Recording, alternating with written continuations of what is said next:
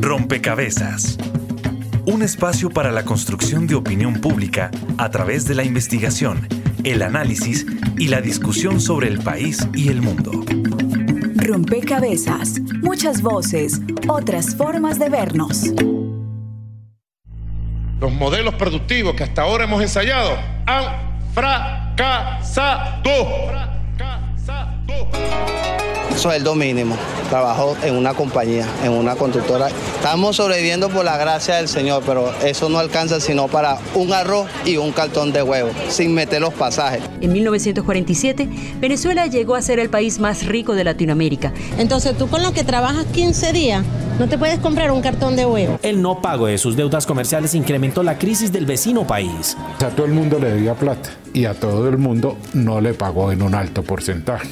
Somos millonarios porque todo lo pagamos en millones, pero no es porque tengamos los millones en la cuenta. ¿Cómo se puede arruinar uno de los países más ricos de Latinoamérica mientras disfruta del contexto internacional más favorable a sus exportaciones de toda su historia? Para nadie es un secreto que en Venezuela hay escasez, pero por favor cambien el chip de que no vas a conseguir nada en el supermercado, de que los supermercados están totalmente vacíos y de que no hay ni siquiera papel higiénico. A pesar de las dificultades comerciales entre Colombia y Venezuela, los dos países siguen teniendo negocios por el orden de los 500 millones de dólares, la cifra más baja de los últimos años según la Cámara Colombo-Venezolana. Venezuela enfrenta hiperinflación y cuatro años de recesión. El Fondo Monetario Internacional estimó que este año la inflación del país petrolero será de casi un millón por ciento y que el Producto Interno Bruto caerá 18%. No me ven lloriqueando frente al imperialismo que nos agreda. Nos toca a nosotros producir. Lo que sí está creciendo es el comercio ilegal. Hay contrabando de lado y lado. Maduro indicó que sus planes para la recuperación económica incluyen llegar a 6 millones de barriles diarios en 2025 antes, en medio de una producción petrolera que se desplomó. Que Venezuela va a implementar un nuevo sistema de criptomoneda a partir de las reservas petroleras, el petro, para avanzar en materia de soberanía monetaria. Cada vez quedan menos billetes en las calles y por eso Nicolás Maduro decidió sacar estos de circulación, cambiarles el nombre y quitarles cinco ceros. Con la circulación y emisión del nuevo Bolívar soberano Bolívar de oro. Los aumentos de sueldo que cada tanto anuncia el presidente no ayudan mucho. Yo lo que quiero es soluciones, compañeros, ministros, ministras, vicepresidentes. Yo necesito mi pensión, mis reales como yo trabajé. Pónganse la pila, señor Maduro, presidente, ya basta.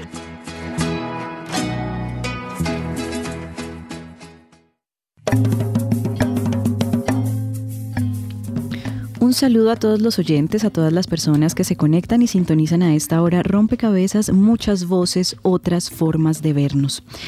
Y ya lo escuchábamos, Venezuela aparecía como el cuarto país del mundo con el Producto Interno Bruto más rico.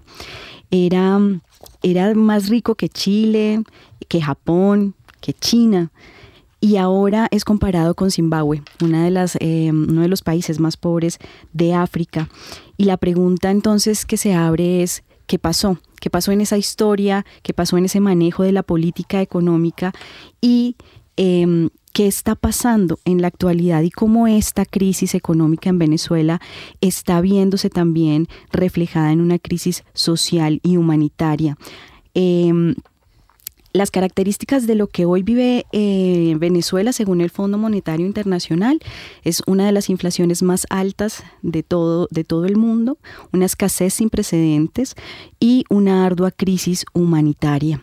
En Rompecabezas buscamos entender esta crisis que atraviesa Venezuela, señalada como una de las mayores crisis económicas en los últimos 50 años. Buscamos también entender los efectos de las decisiones que, que se toman en términos de política económica y cómo esto repercute en la vida de los venezolanos y las venezolanas que están residiendo hoy en el territorio.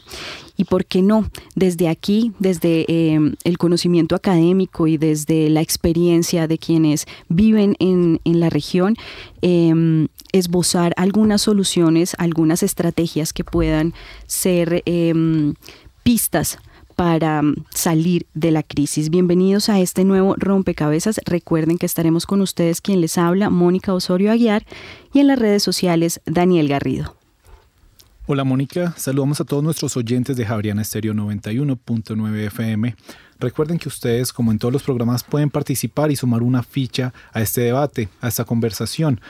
Nos pueden escribir en Facebook y en Twitter. En Facebook nos encuentran como Rompecabezas Radio y en Twitter como arroba rompecabezas, reemplazando la O por un cero. Las preguntas que nos hagan trataremos de tenerlas acá en la mesa para que nuestros expertos las resuelvan. También aprovechamos para saludar a las emisoras aliadas que nos permiten llegar a distintos lugares del territorio nacional. Emisoras aliadas. Nos escuchan en Putumayo, Nariño, Valle del Cauca, Caldas, Chocó, Antioquia, Córdoba, Atlántico, Tolima, Los Santanderes y en Bogotá. En todo el país a través de la red de Radio Universitaria de Colombia.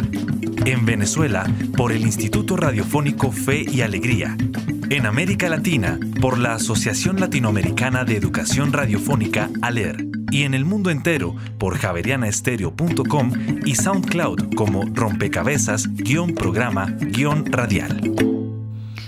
Bien, y así como son claves las personas que participan en las redes sociales, ustedes, los oyentes, son fundamentales quienes nos acompañan en la mesa de trabajo y nos ayudan a construir cada rompecabezas. Quiero dar la bienvenida a esta mesa y a esta conversación a, a, quien es directora del Instituto Pensar actualmente. Ella es Marta Márquez y quiero dar la bienvenida a Marta con una pregunta quizá de contexto para entender en qué en dónde se inserta, en dónde hay el quiebre em, de la economía venezolana, en qué momento de la historia empieza el declive de la, economía venezolana. Bienvenida a Rompecabezas. Eh, gracias, Mónica. Eh, buenas noches. Gracias por la, por la invitación.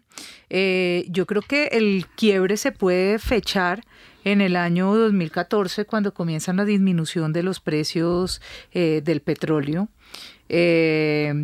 pero puede también, digamos, mirarse, digamos, el, lo que prepara la crisis eh, desde mucho antes. Y es fundamentalmente cuando el régimen de Hugo Chávez le apuesta a mantener el modelo económico rentista que que se edifica en el país después de la transición a la democracia en 1958 eh, con un régimen estatista, que es a lo que no hace referencia Maduro cuando dice que que el, que el rentismo ha, fracasado, porque es este estatismo eh, fundamentalmente la causa del desperdicio de la, de la bonanza petrolera que, vivió Venezuela hasta el año 2013, podría decirse eh, de esa manera. Bien, está con nosotros em, directamente desde Venezuela el director del Centro Gumilla, eh, que es una obra de la Compañía de Jesús, una obra social. Él es Manuel Zapata y em, Manuel, ustedes en, en la vida cotidiana empiezan a sentir la crisis más o menos en, en, en el momento en que data eh, Marta o que señala Marta o ustedes en la vida cotidiana empiezan a sentir la crisis económica desde antes? Sí, yo creo que cuando asume el poder eh, Maduro, ya el país venía en un deterioro económico muy fuerte.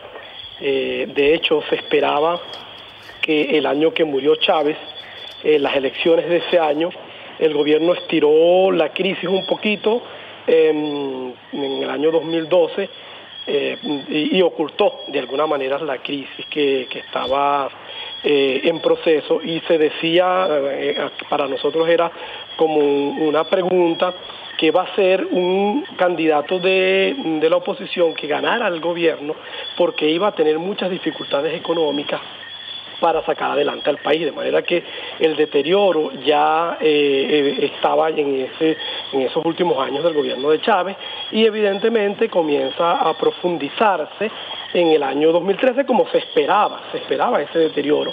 Em, el, manejo de, digamos, económico, eh, de política económica y política monetaria del gobierno de Maduro, fue empeorando y sobre todo también las condiciones económicas del país, las dificultades para la productividad, el aumento de la mm, importación, las dificultades para la adquisición de divisas, eh, el, fuerte férreo control cambiario, eh, fueron, eh, digamos, como elementos que fueron abonando el terreno para una crisis de las características que tenemos actualmente. Em, Juan Felipe Bernal, usted es docente de Economía Internacional, de Macroeconomía también, aquí en la Universidad Javeriana. Y nos viene diciendo tanto Marta como eh, Manuel que de alguna forma las decisiones de gobierno fueron abonando para que la crisis se fuera profundizando. Pero ¿Cómo juega aquí, em, digamos, el, escenario internacional, la economía eh, o la macroeconomía? ¿Cómo juega ahí eh, en la crisis mm, interna venezolana? ¿Cómo juega también la situación de la economía internacional? Buenas noches, Mónica, y a todas las personas que nos están oyendo. Eh, estoy de acuerdo con lo que, con lo que han dicho hasta ahora.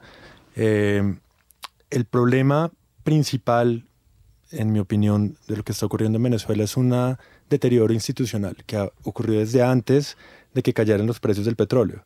Lo que pasa es que las instituciones son, son, em, son las reglas de juego con las que funciona la economía y dependen de la confianza. Y la confianza se demora mucho tiempo en ganarse, pero se pierde muy rápidamente. Mientras que se pierde y hay otras fuentes de ingresos, hay, forma, hay una forma de maquillar lo que está pasando. Pero el momento en el que cayeron los precios internacionales del petróleo, eh, quedó a la luz lo que eh, estaba pasando con la estructura productiva del país, que era casi inexistente. La desindustrialización de Venezuela es impresionante. Eh, si uno compara las firmas que, las empresas que existían hace 20 años, han sobrevivido 23% solamente. Han pasado de 600 mil a 150 mil o un poco más de eso en la actualidad. Entonces, una vez que los ingresos del petróleo desaparecieron, lo que quedó fue lo que se construyó, eh, que fue nada eh, durante, durante este tiempo. Eh, Venezuela depende de los precios del petróleo, pero es un partícipe en el mercado del petróleo también porque es un gran productor y tiene las mayores reservas de petróleo que se han calculado en la actualidad de todos los países del mundo. Pero a pesar de tener esta riqueza del el petróleo, el manejo de PDVSA y el manejo de la producción ha sido tan catastrófico que la producción ha caído en los últimos 10 años de 2.400.000 barriles diarios a alrededor de 1.500.000 barriles diarios. Entonces, ni siquiera el único sector en donde Venezuela tenía una eh, experiencia y que le estaba generando riqueza y tenía alta tecnología, ni siquiera ese sector sirvió una vez que las instituciones fueron corroídas eh, por el mal manejo político y económico de los gobiernos. Y ante esa crisis institucional, Juan Carlos Huataki, usted es profesor de la Universidad del Rosario y miembro del Observatorio Laboral, ante esta crisis también de las instituciones y mm, un poco parafraseando a Juan Felipe, eh, la nula estructura productiva de Venezuela, em, digamos que cuál es, cuál es el escenario y si hay referentes mm, en la historia económica mundial que le permitan encontrar a uno alguna salida, alguna, em, digamos, luz hacia el futuro. Bienvenido a Rompecabezas, Juan Carlos. Muchas gracias, muy buenas noches. Eh, me tocó la pregunta más difícil. Eh, yo creo que hay, hay un punto importante que, que, tener en cuenta. Yo creo que Juan Felipe enfatizó eh, digamos, la, estructura económica venezolana era altamente dependiente del petróleo y su estructura industrial, digamos, gran parte de ella estaba orientada básicamente, en cierto modo, al consumo, pero mucho al, nivel internacional. esa tasa de mortalidad de, la empresa industrial, de, la industria en el 75% casi, pues deja mucho que pensar. Yo creo que no hay ninguna alternativa de política económica que no pase precisamente por un contexto más amplio de instituciones, y es básicamente instituciones políticas y política pública. Aquí realmente de instituciones simplemente como, o sea, política petrolera, o, o sea, política monetaria, yo creo que nada de eso es suficiente si no hay realmente toda una institucionalidad mm, política, social, nacional, que creo que eso en mucho se, se ha debilitado. Y yo pienso que también hay, hay un tema que me parece importante y es que o sea, yo, yo creo que las raíces de muchos de estos problemas ya venían desde mucho antes. Y yo creo que, o sea, hay, un elemento que es importantísimo. Cada vez que en los finales de los 80, en los 90 hubo una disparada de los precios del petróleo, hubo una, una espiral, digamos, inflacionaria en Venezuela. No del orden cuantitativo de ahora, pero estamos hablando del 80-90%. Y eso ya ha llamado la atención a un problema realmente de vulnerabilidad. La desindustrialización, pues es muy compleja y yo sí creo que nada de esto pasa, enfatizo, sin hablar de un concepto más alto de instituciones, no simplemente económicas, sino institucionalidad nacional. Bien, vamos a sumar a este análisis eh, otras voces desde la investigación periodística. Venezuela es un país netamente dependiente de las materias primas y en particular del petróleo. Guillermo Valencia, analista internacional. Todo su crecimiento económico estaba ligado al desempeño del precio del petróleo y a la habilidad de las empresas venezolanas petroleras de aumentar su nivel de producción. Pero en principio, ¿cuál era la idea de la economía en Venezuela? Venezuela tenía el ideal de ser un país comunista o de lo que ellos denominaban el socialismo del siglo XXI. En principio, cuando la decepción del pueblo venezolano en la era de Carlos Andrés Pérez eh, creó un discurso que Chávez supo aprovechar, un discurso anticorrupción, un discurso social, un discurso que buscaba equidad, pero lo que al principio parecía algo bueno, se convierte en una excusa para apropiarse de los recursos de todos los venezolanos. ¿Y en qué momento entonces se empezaron a presentar los problemas? Soluciona algunos problemas sociales que son muy importantes en el país, pero luego empieza a apropiarse de esos recursos que están en manos de privados, se lo empieza a apropiar el Estado, pero un Estado que no se ha entrenado para manejar ese tipo de compañías. Entonces, ¿qué hace? Las destruye, las acaba. Que miremoslo nada más con, la producción de PDVSA. PDVSA en este instante está en los mínimos de producción histórica de petróleo de Venezuela. O sea, Venezuela tiene petróleo y en este instante no tienen la capacidad para sacarlo. Eso es totalmente mediocridad del manejo del gobierno. ¿Qué tan peligroso es que un país dependa de materias primas que tienen una regulación de precio de acuerdo con el mercado mundial? Responde Guillermo Valencia, analista internacional. El hecho de que un país, llámese Venezuela, llámese Rusia, llámese Colombia, dependa tanto del petróleo, pues es una fragilidad de ese país, porque vamos a depender netamente del ciclo del petróleo, entonces eso no es bueno. Usualmente países como Noruega, que es un país petrolero, ¿cómo lo resuelve? crea un fondo soberano que cuando son las vacas gordas ahorran, con esa plata invierten en otro tipo de empresas no relacionadas con el ciclo del petróleo y pueden compensar para cuando vengan las vacas flacas. En general nosotros en Latinoamérica no tenemos ese instrumento y por eso somos tan sensibles a ese ciclo petrolero. Totalmente de acuerdo, una economía se vuelve más resiliente cuando su cadena productiva tiene múltiples cadenas de valor y eso hace que sea diversificada y eso sea que haya transferencias de conocimiento, transferencias de tecnología y haya muchísima más productividad en esa economía. Informa para Rompecabezas Juan Sebastián Ortiz.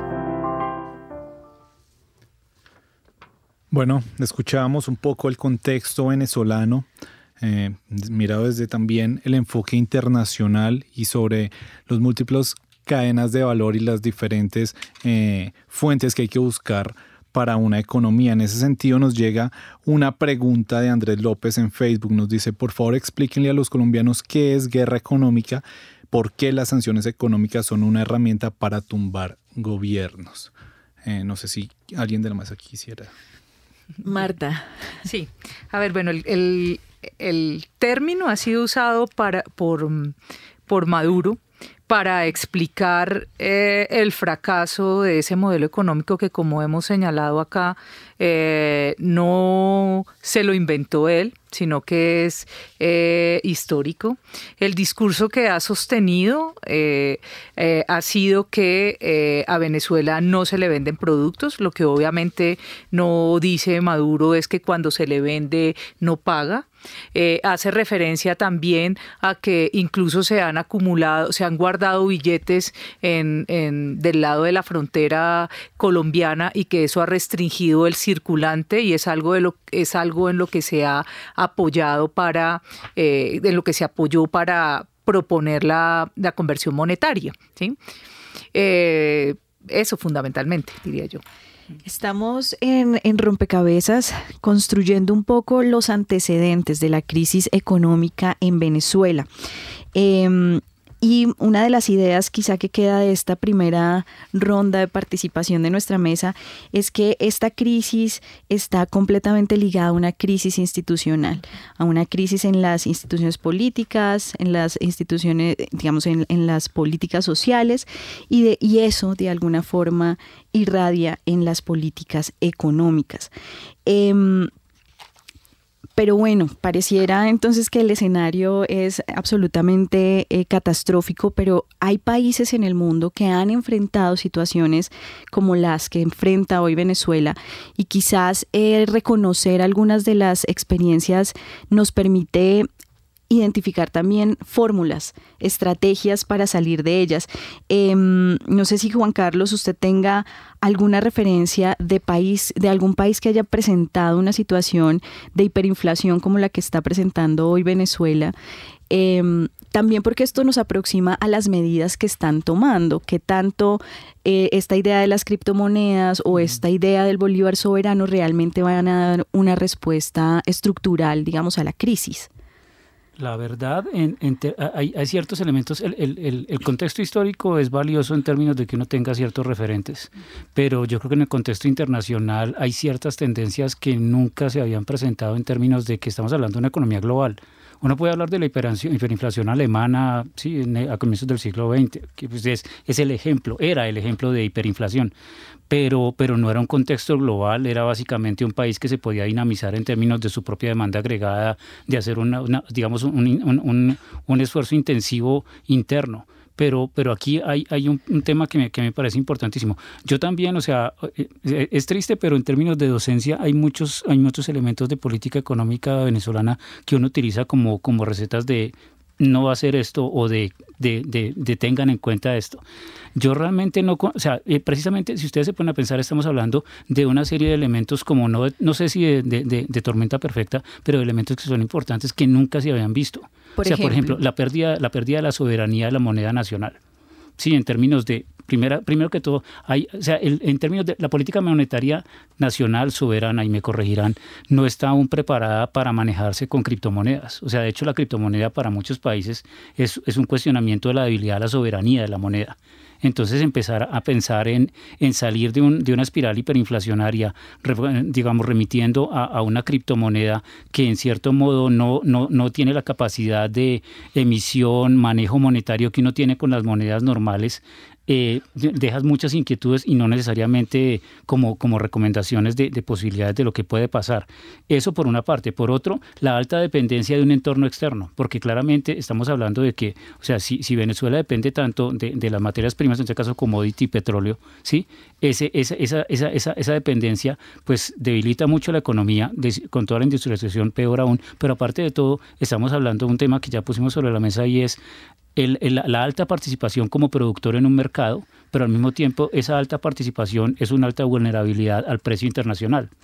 Entonces, en ese contexto, digamos, eh, mezclar hiperinflación, globalización, criptomoneda, con, toda una serie de cosas de política económica, a mí me parece que eh, el, mundo no ha visto un escenario de, de enseñanzas de política económica, sobre todo monetaria, tan complejo como este. Juan Felipe. Eh, pues complementando lo que está, lo que está diciendo Juan Carlos, eh, los episodios de hiperinflación eh, del nivel de Venezuela puede que no sean tan frecuentes en nuestra memoria, pero la hiperinflación es un fenómeno que tristemente es recurrente y, ha ocurrido en Latinoamérica muchas veces, en los países europeos después de la Segunda Guerra Mundial, en Hungría es la peor hiperinflación que se ha tenido registro en la historia, y recientemente Zimbabue, con el que eh, Mónica al principio comenzaste haciendo una comparación con Venezuela, pues se parecen no solo en sus niveles de pobreza, sino también en llegar a tasas astronómicas de inflación. ¿Cuál sería la receta para luchar contra la, hiperinflación? Eh, es un, tiene consecuencias graves sobre el producto, primero que todo. Entonces no es que simplemente se luche, se solucione y todo quede arreglado sin, costos. Eh, pero la forma en la que los países eh, luchan contra la hiperinflación recuperando la confianza en la moneda. La moneda en sí no tiene ningún valor, son papeles con tinta, nada más. Tienen valor porque la sociedad les atribuye un valor. Porque si yo voy con un billete a la tienda de 50 mil pesos, me venden 50 mil pesos de productos porque el de la tienda acepta el valor que tiene la moneda. Cuando se pierde la confianza en el valor de la moneda, vuelve a ser lo que es, que es un papel con tinta nada más. Entonces, ¿qué tienen que hacer los gobiernos o qué han hecho históricamente los gobiernos? Han tenido que sacar de circulación la moneda que está devaluada, primero, porque esa moneda simplemente por, practicidad deja de, ser, deja de ser utilizada. Si se necesita una carretilla de billetes para comprar eh, un café, eh, la gente no va a utilizar la moneda para comprar el café, sino que utilizan algún otro tipo de bienes eh, o, alguna otra moneda para hacerlo. ¿Qué hacen los gobiernos? Tienen dos opciones. O imprimen una nueva moneda, pero se enfrentan a que no recuperen la confianza de los agentes que utilizan la moneda y esa moneda siga siendo tan, eh, tan mal vista como la moneda anterior. O lo más costoso en términos de pérdida de soberanía de la política monetaria es utilizar una moneda extranjera. Y eso se ha hecho. En el episodio de Zimbabue, eso fue lo que, lo que terminó ocurriendo después del peor momento de hiperinflación en el 2009. En el 2015, Zimbabue anunció la, utilización de dólares de Estados Unidos. Eh, cerca a nosotros, Ecuador tiene eh, una economía dolarizada, no es, no es el mismo caso de Venezuela hiperinflación, pero sí fue una devaluación muy acelerada eh, que terminó con la retirada de los sucres del mercado y el reemplazo de los sucres por los dólares. En Perú, hubo hiperinflaciones muy grandes en los años 80 con el gobierno de Alan García, el primer gobierno de Alan García. Y actualmente la gente que ha visitado Perú se da cuenta que en los cajeros automáticos uno puede retirar en soles o en dólares. Eso es una seguridad que le da la banca central peruana a las personas que utilizan los soles, diciéndoles, mire que en cualquier momento puede convertirlos a dólares. Entonces confíe en nuestra moneda porque le estamos dando la garantía de que la puede convertir. Pero es un costo político y es un, costo económico del país, eh, cualquiera de las dos soluciones. Bueno, durante esta semana en Twitter le preguntábamos a nuestros usuarios que si creían que la salida de Nicolás Maduro sería suficiente para superar la crisis económica de ese país. El 21% nos dijo que sí y el 79% dijo que no. En ese sentido, me gustaría preguntarle a Manuel Zapata, eh, pues que se encuentra en Venezuela, cuál es esa percepción que tiene allá la gente de si sale el el, gobierno de Maduro en cuanto a su mejora económica y cuál debe ser entonces el rol del Estado en esa recuperación? Eh, bueno, no, la salida per se no va a significar eh, un cambio económico. Yo creo que tiene que darse varios factores para que haya un, cambio económico significativo eh, y que se mande una señal clara pues al país. Y un, uno de esos factores, por supuesto, es, como eh, se ha venido diciendo, recuperar eh, la institucionalidad. Es importante decir que cuando hablamos de institucionalidad es que el Estado venezolano eh, ha secuestrado, el gobierno venezolano ha secuestrado la institucionalidad estatal, ha superpuesto, por ejemplo, a la Asamblea Nacional, la Asamblea Nacional Constituyente, ha secuestrado el, Tribunal Supremo de Justicia, pues expulsaron a la fiscal legítima y hay un fiscal que eh, fue nombrado por la Asamblea Nacional Constituyente. Entonces, efectivamente, hasta que no se recupere eso, ese es uno de los elementos fundamentales, eh, pues no se podrá. También otro elemento, y eso va unido a, lo de la institucionalidad, es la generación de una eh, de seguridad legal, porque eso es lo que va a permitir, evidentemente, que eh, la gente o, otros países y empresas eh, privadas, empresas internacionales, inversionistas puedan eh, invertir en Venezuela.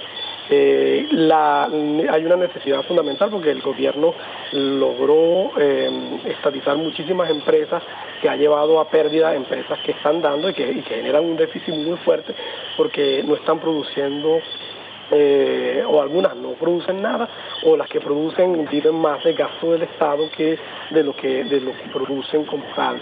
Entonces hay una necesidad, por supuesto, de mm, privatizar empresas y recuperar empresas eh, eh, que están diríamos, actualmente en manos del Estado para que puedan ejercer una función productiva. Entonces son, son como elementos que, tienen que ver, tiene que ver por supuesto una... Mm, un giro en la política cambiaria que permita unificar eh, el tipo de cambio que permita de alguna manera em, em, resolver la situación eh, que hay de la diferencial em, cambiario entre los distintos tipos de dólares que hay y eso pudiera ayudar muchísimo. Por supuesto que hay otros, otras medidas de tipo político, monetario y fiscal que podrían ayudar, pero el Estado también tendría que eh, empezar pues como eh, lo dicen los economistas en Venezuela, eh, pues a hacer,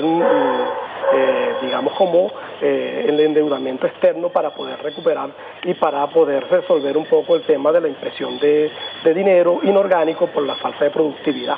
Y eso ayudaría y daría una confianza para recuperar la situación del país pero no es solamente un cambio de, de, signo político, tiene que haber un compromiso claro en esta dirección. Manuel, eh, digamos, trato de conectar lo que usted viene diciendo con lo que venía diciendo Juan Felipe, un poco lo que las medidas que se han tomado en otros en otros contextos para recuperar la confianza en la moneda. Usted digamos, está en Venezuela, ¿cómo percibe em, el ambiente ante, por ejemplo, el Bolívar soberano, eh, que fue la última medida que se tomó? Sí, mira, eh, hay un ambiente realmente fuerte, un ambiente de angustia porque eh, esa, el, cambio de moneda, la reconversión de una moneda, mm, el Bolívar fuerte al Bolívar solidario, eh, mm, no ha dejado una buena sensación porque efectivamente no, no, se resuelve la economía con, con hacer una reconversión, si no tomas decisiones eh, significativas en lo que tiene que ver con la política eh, económica, con la política fiscal, con la política cambiaria. Si no hay decisiones claras en esa dirección y no las medidas que el gobierno ha tomado, que son medidas que en muchos casos son contradictorias, por ejemplo, el gobierno ha dicho que em, se va eh, por supuesto, él reconoce que ha implementado una emisión eh, impresionante de dinero inorgánico para poder sostener eh, bueno, las instituciones y para poder sostener la economía venezolana pero que eh, decía el presidente Maduro que eh, ya iba a, resolver esa situación de emisión de dinero inorgánico, pero cuando te das cuenta cómo va a hacer el gobierno para poder, por ejemplo, pagar el salario mínimo en más de 3.500% de aumento, es imposible que el gobierno que con una producción petrolera de menos de alrededor de 1.350.000 barriles diarios y con, diríamos, una eh, incapacidad para producir en los otros sectores pueda lograr realmente mantener la economía al nivel que, eh, ha dicho eh, que lo puede mantener. Marta, ante este panorama, eh, la comunidad internacional podría movilizarse, podría tomar algún tipo de medidas que pudieran facilitar y ayudar a Venezuela a salir de esta crisis económica e institucional? Pues bueno, la comunidad internacional Inicialmente intentó eh, favorecer negociaciones para buscar una transición. Hoy en día lo que uno puede ver es que Venezuela está aislada. Eh, tal vez el único apoyo que queda es el apoyo chino y de Rusia, en buena medida porque eh, buena parte de la deuda externa de China que se paga justamente en petróleo, perdón, de Venezuela que se paga justamente en petróleo es con China.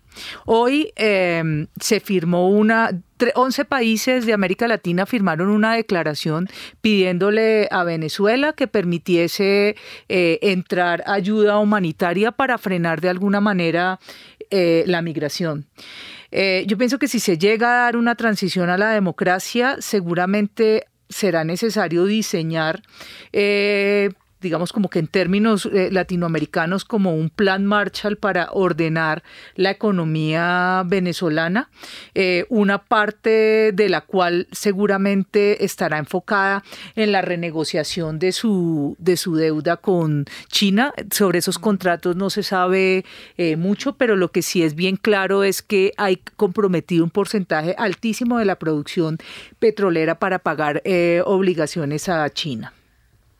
Muy bien, vamos a hacer una pausa en este rompecabezas. Están escuchando Javeriana Estéreo, sin fronteras. Bitácora es investigación, creación y análisis. Eh, digamos, nuestra gran tarea es hacer que el ciudadano que va hasta el Teatro Mayor tenga un acontecimiento de vida. Dentro del espectro de la arquitectura colombiana, lo que mm, ya más conocido eh, se tiene, que es la arquitectura del periodo colonial. Se han dado procesos de reforma agraria que han significado una expropiación con compensación la mayor parte de las veces. Bitácora, de lunes a jueves de 8 a 9 de la noche por Javeriana Stereo.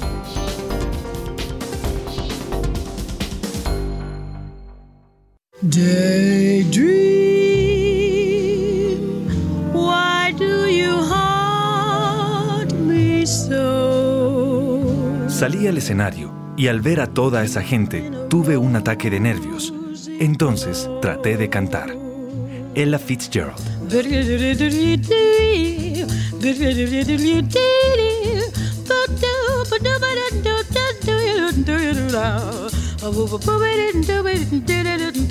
Tardes de Jazz. Lunes a viernes, 1 a 4 de la tarde. En Javeriana Estéreo, 91.9 FM. Sin fronteras.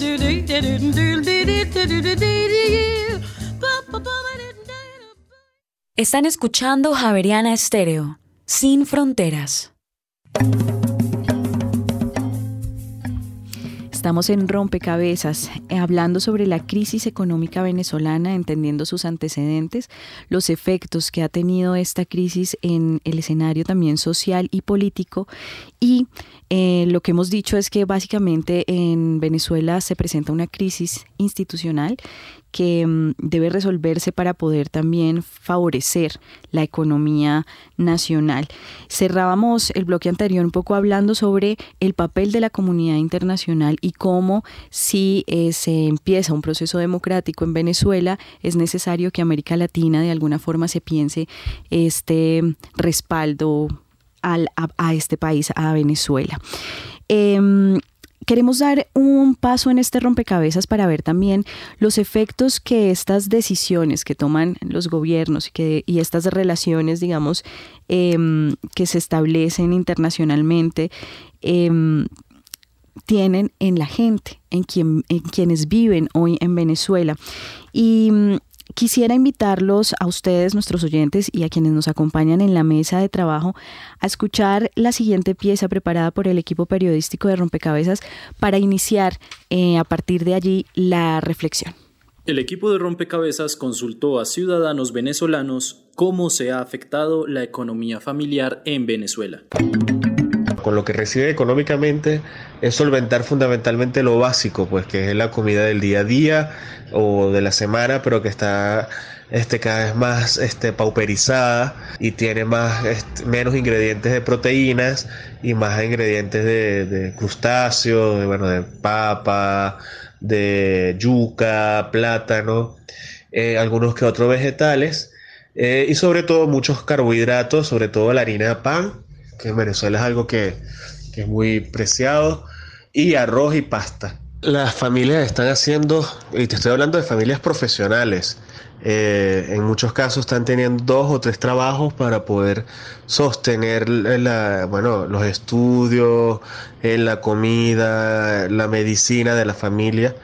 Muchas de las ayudas, sobre todo en los sectores populares, viene por la caja CLAP. En algunos lugares es regular, en otros lugares muy irregular, lo que cada vez que llega la caja CLAP es, una caja de, que beneficia el mismo gobierno a, algunas poblaciones, sobre todo a las poblaciones más populares. Este, bueno, es una caja que contiene en ocasiones harina, arroz, leche, este, con unos precios muy, muy, muy inferiores a, a los que se consigue en el mercado. Pero bueno, es un beneficio que no llegue a todo el mundo. Fundamentalmente le, se le da este, como ayuda social, pues, pero que también algunas veces es un medio político y, y de control social para las personas. Este, Venezuela ahorita está en una crisis muy fuerte porque no hay, no tenemos transporte, tenemos que caminar varios kilómetros para llegar a nuestras, nuestros hogares, no hay productos, de, o sea, eh, no hay comida, pues, este, tan demasiado, si se consigue tan demasiado elevado. Esto es nunca en mi vida, mire, yo tengo 62 años y yo nunca en mi vida había visto pasar esta, eh, esto que estamos nosotros viviendo en, mi país, porque como, como nosotros decimos, los gobiernos de antes, ellos, bueno, robarían y todo, pero el pueblo no pasaba hambre, no pasaban los trabajos así. Imagínense, yo pensaba que ahorita en mi vejez yo iba a ser una, una mujer feliz, o sea, iba a tener como, o sea, comodidad en la comida, todo eso, no me falta nada, pero ¿qué va? Migrantes venezolanos también nos manifestaron sus opiniones.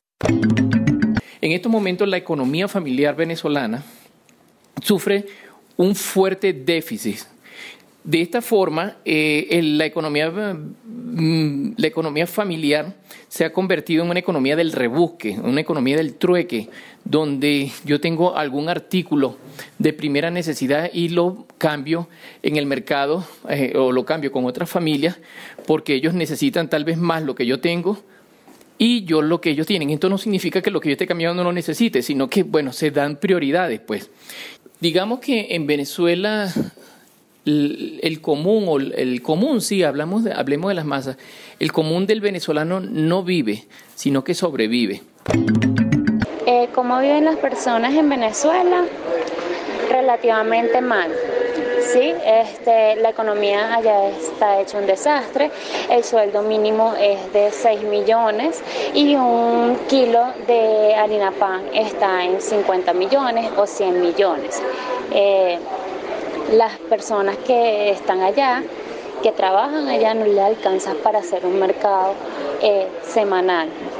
Entonces, ¿cómo viven? Pues sobreviviendo. Y nada, las personas que tienen la oportunidad de que sus familiares hayan salido de Venezuela, pues eh, nosotros los familiares que estamos fuera del país tratamos de ayudar a los que están en Venezuela para que ellos tengan un sustento y puedan estar un poco más tranquilos de lo normal, pero pues de igual manera no se escapan de la mega inflación que está ocurriendo en Venezuela. Para Rompecabezas informaron Jenny Castellanos y Sergio Maecha Jaimes. Bien, ahí estaba la realidad de quienes viven o quienes han salido del territorio. Em, y, digamos que la relación en, quizás uno de los testimonios es impresionante y es que el salario mínimo es de 6 millones, pero la harina pan cuesta 50 millones.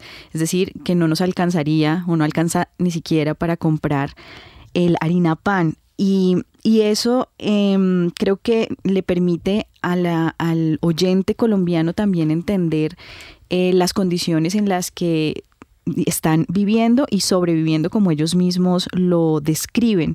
Em, en ese sentido, digamos, pensando más en, quienes están habitando el territorio venezolano, cómo dinamizar em, eh, la economía desde los intercambios, ellos hablaban del trueque, por ejemplo, pero ahí cómo se vive esa microeconomía. Hemos hecho como una revisión de la macroeconomía y de cómo Venezuela, em, digamos, está viviendo una hiperinflación, pero allí en la vida cotidiana del venezolano, esto cómo cómo es. Y ahí creo que Manuel es el más indicado para contarle a la audiencia colombiana cómo se vive y también cómo lo están resolviendo. Sí, bueno, yo creo que, la palabra que más eh, eh, sonó pues en lo que dijeron los, los testimonios fue eh, cómo se sobrevive, más que cómo se vive, porque realmente la situación económica es, es bastante compleja. Ahí se comentaba que el salario mínimo era de 6 millones. Hoy evidentemente varió, eso varió un poco porque el presidente decretó eh, que el salario mínimo ahora es 1.800 bolívares eh, soberanos. y hay productos evidentemente que son están hoy en día un poco más baratos, pero fíjate que ha habido una, una los economistas esperan que la inflación del mes de agosto sea más de 200%. Y eso significa evidentemente que cuando la gente vaya a cobrar su primer eh, sueldo, con este nuevo sueldo que se decretó, que eh, se decretó a partir del primero de septiembre, eh, lo que va a cobrar va a valer menos del 25% de lo que se decretó en el momento que se decretó. Eh, eh, y, si los productos han subido más de 200%, significa que realmente va a poder adquirir muy pocas cosas con lo, con lo que tiene. Entonces, evidentemente, la vida es muy, es muy difícil en el país, la gente realmente eh, trabaja para, para, para alimentarse eh, medio alimentarse, eh, es mucho más difícil acceder, por supuesto, a la salud. Algunas veces la gente tiene que caminar, eh, digamos, largos trechos para llegar a algún trabajo o tiene que esperar largas horas porque también el transporte se ha deteriorado muchísimo. Cuando no tiene que pagar algún transporte, digamos, como, como taxi o, mototaxi para poder llegar al trabajo, con lo que por supuesto tiene que eh, erogar eh, eh, importantes sumas de, dinero para poder movilizarse, pero lo que la gente cobra, por ejemplo, en la quincena, no le alcanza para llegar a la otra quincena. Entonces, por ejemplo, yo, te digo, te cuento por, los trabajadores que yo tengo, yo tengo trabajadores que me, me piden viven pidiendo eh, préstamos o nosotros tenemos que eh, facilitarles eh, algún tipo de ayuda, como por ejemplo, además del bono de alimentación que da el gobierno, dar algo, algo más del bono de alimentación o aportar algo más del bono del transporte, ayudar, por ejemplo, si tengo empleados con estudios, ayudarle en los estudios em, en el caso de la salud, colaborar y apoyarle para la salud. Es decir,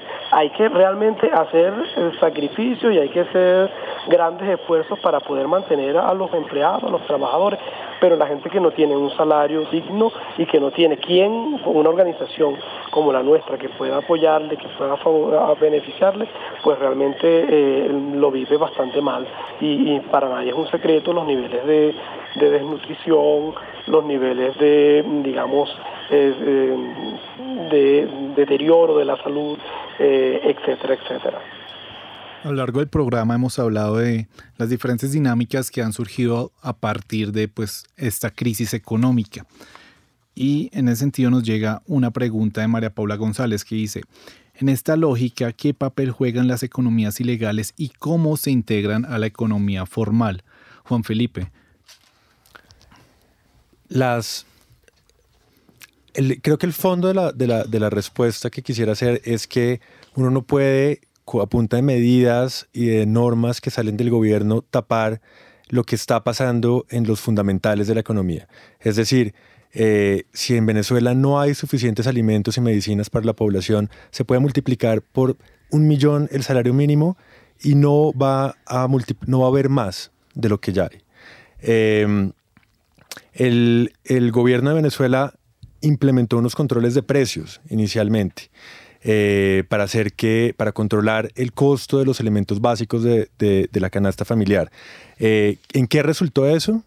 En que eh, en algún momento algunos de estos bienes con precios bajos artificiales terminaron siendo vendidos en Colombia a cambio de pesos o de dólares que después en el mercado negro se convertían en bolívares y, les permitían hacer un, lo que se llama en economía un arbitraje y es, y es comprar barato, vender caro y ganar sin poner plata de uno. Eh, entonces surgieron, eso lleva naturalmente a la conformación de mafias, porque si lo que, lo que buscan es tratar de controlar o, llegar a la mayor cantidad de estos bienes con precios controlados para después poderlos intercambiar, apoderarse de ellos y después venderlos. Entonces, eso lleva naturalmente a la creación de mafias que probablemente no existían antes. Entonces, busca solucionar eh, que los eh, eh, bienes de primera necesidad tengan precios bajos y lo que se logra es que no existan, que no estén disponibles. y que además se conformen mafias violentas eh, que buscan aprovecharse de estos controles. Entonces, lo mismo pasaba con el precio del petróleo y de los combustibles que eran subvencionados por el Estado. Lo mismo pasa con, la, con los dólares, que Venezuela tiene controles cambiarios, tiene una tasa oficial que es totalmente alejada de la realidad. Eh, hace un, par de semanas hubo una evaluación de 250 mil bolívares por dólar a 6 millones de bolívares por dólar. Eh, esos niveles de evaluación no ocurren en una economía que esté funcionando bien, una economía sana. Eh, así que tratar de, por medio de medidas artificiales, controlar lo que está pasando con la economía es una solución de corto plazo que termina teniendo, generando muchos más problemas de los que trata de evitar en un primer momento. Usted, Juan Felipe, usted ha mencionado en varias oportunidades la palabra confianza y de alguna forma em, señala cuando no hay una economía saludable, digamos, no, estas, estos son paliativos, no nos está solucionando estructuralmente el problema. Em, y quizás está en la confianza la solución estructural. Y ahí yo abro la, pregunta a la mesa y es cómo tejer o cómo em, tejer confianza en medio de em, la situación que está viviendo hoy Venezuela. Em, muchos de los eh, ejemplos internacionales eh, tuvieron la transformación gracias a que la misma gente se movilizó. Aquí yo no sé qué, tendría que pasar en Venezuela para que realmente se teja la confianza y se haga una transformación estructural de las instituciones como ya ustedes lo han venido señalando. Quisiera que sobre eso pudiéramos tejer algunas ideas, Marta. Bien, pues yo creo que lo primero es una transición a la democracia eh, que favorezca la elección de un gobierno que cuente con legitimidad. Eso es lo, primero. Eh, lo segundo, que eh, sea un gobierno que favorezca la conciliación social. Es un país fuertemente fragmentado.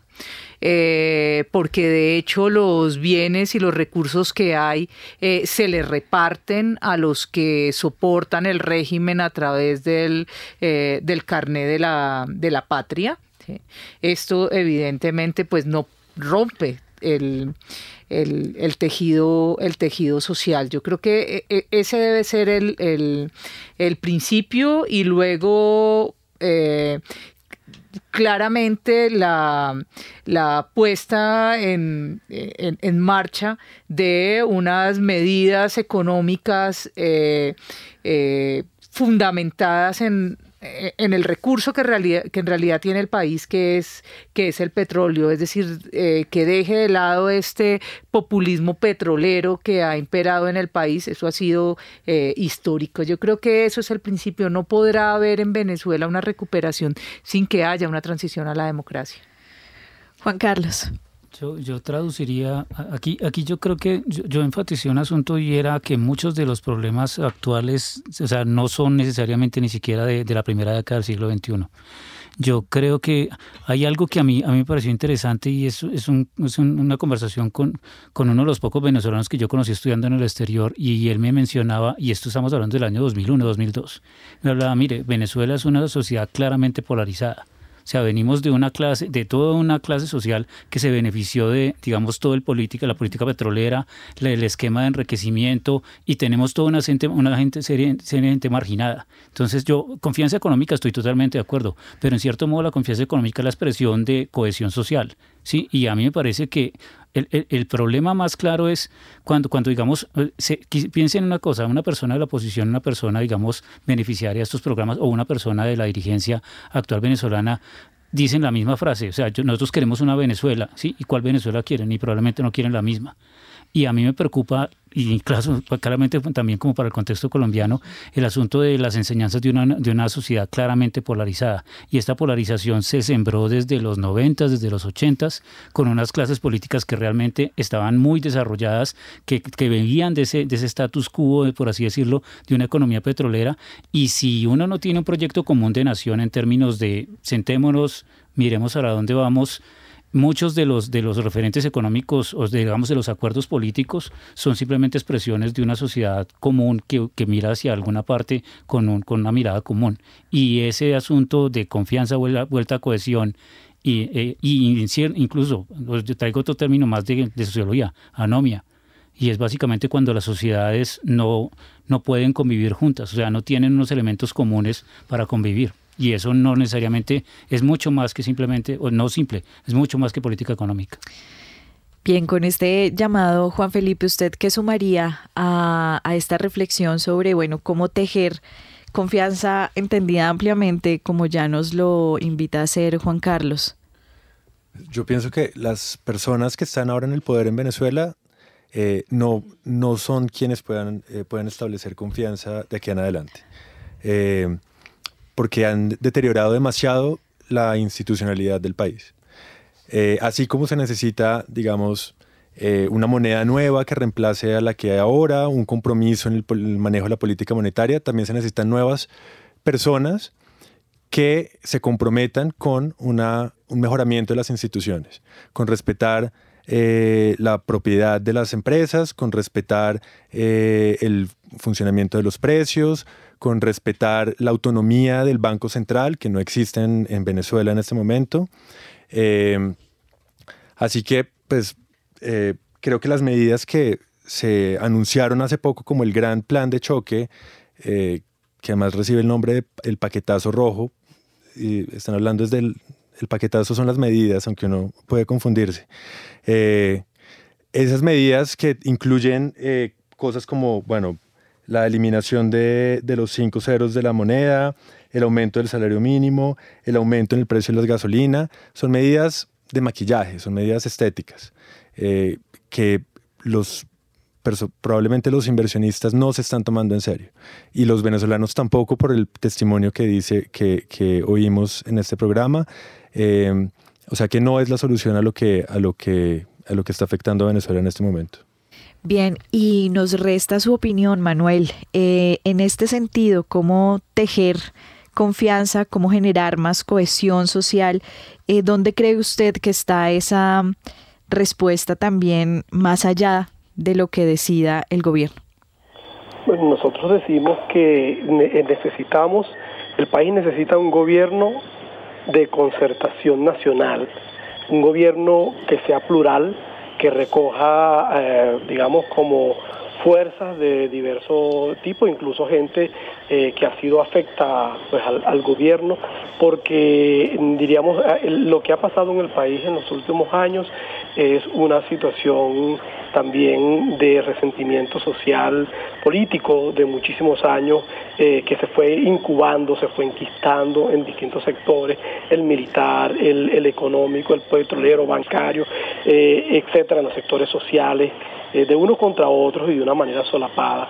Y nosotros pensamos desde el Centro Gumilla que la, la solución real para el problema venezolano es que pueda instaurarse en algún momento un gobierno de concertación nacional que pueda realmente con un proyecto de país eh, pues como eh, tratar de eh, mm, negociar y, reestructurar la situación económica y social del país y que siente las bases para un gobierno digamos, ya para unas nuevas elecciones que, que, pueda lograr pues un nuevo proceso democrático en el país.